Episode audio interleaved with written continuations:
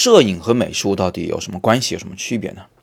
早安，我是叶子，今天是摄影早自习陪伴大家的第一千八百零八天。一位叫做木青的同学私信我啊，问我说，这个想请教摄影和美术在艺术层面上的区别在哪儿？摄影是艺术写实层面的补充吗？作为一门独立的艺术学科，摄影有什么突出之处吗？那？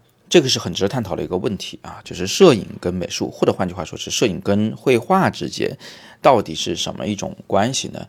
这个我们可以简略的复习一下这个艺术史的发展历程。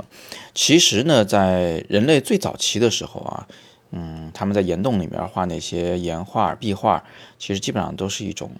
宗教作用啊，或者说是一种这个功能性的绘画，它并不讲究真实。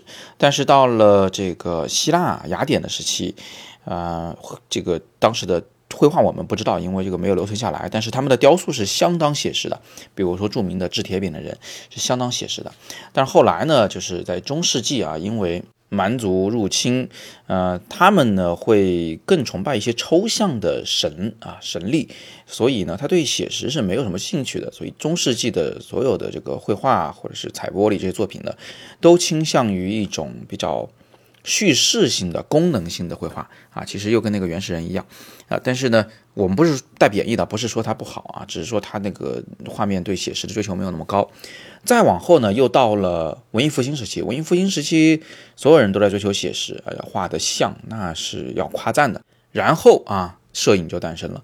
那么前面大家已经经历了一次不写实，一次写实，一次不写实，又一次写实。你看，它就像个这个钟摆一样。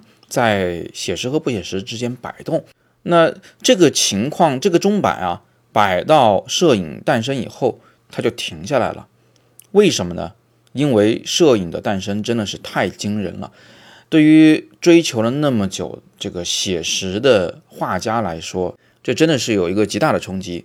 一个大家熟悉的人啊，叫做毕加索，他就说过一句话啊，他说：“我做了一个梦，我梦见在摄影诞生之后。”我们这些画家就再也无事可做，所以你就可以想象啊，就是摄影一旦诞生，那绘画对写实的追求就等于没有意义了啊！它再写实，它是写实不过摄影的。所以啊，在这个文艺复兴之后，大家就逐渐走向了一种不写实的绘画，啊，这个钟摆就再也没有摆回去。例如说呢，首先是这个印象派的画家们对于形上，就形状上不再那么写实了，那个轮廓是模糊的，但是他在光色上还是追求写实，啊，他摆脱了一半。啊，再往后呢，就是野兽派马蒂斯，他呢就把形都变了啊，就只按自己的这个想法来绘画。啊，再往后立体主义毕加索。那就简直把人都给解剖了，是吧？所以后边的这些现代艺术乃至现在的当代艺术，就已经是远离了写实的追求。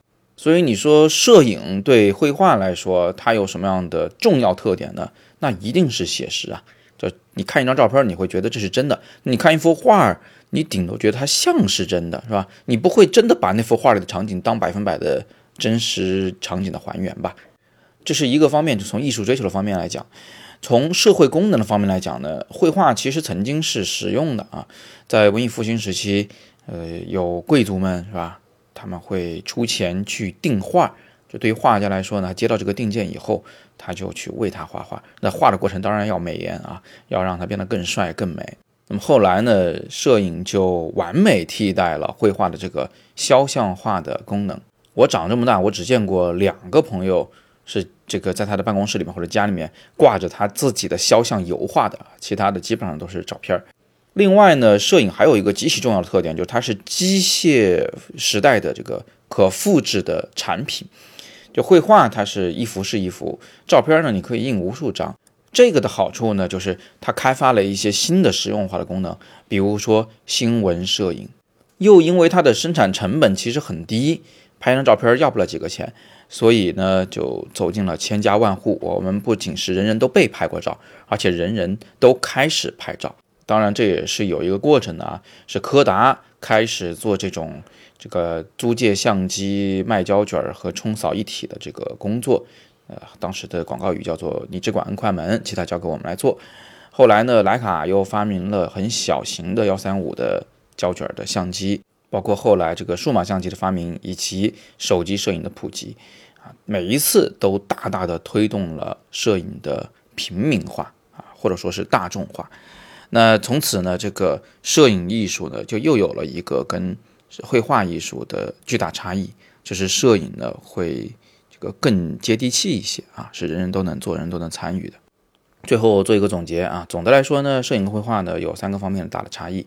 一呢是摄影是写实的，而绘画呢不能算是。第二呢是摄影替代了绘画的肖像画功能，同时还产出了其他的这个社会化的功能，比如说新闻摄影等等。第三呢是摄影比绘画要更加的贴近大众啊，它是把艺术给带进了千家万户的。这里再提供一个小补充知识吧，呃，摄影其实也不是一开始就找到了自己在艺术中的位置的，它一开始并不被承认为艺术。而在一八五零到一八七零年左右的，在摄影圈里面非常流行的一件事情，就是尽可能的让摄影去拍出绘画那样的作品，不管是拍人物还是拍风景，都像是画儿一样，所谓的画意摄影就那时候就有了。而我们作为摄影师呢，思考这方面的问题真的是非常有价值的。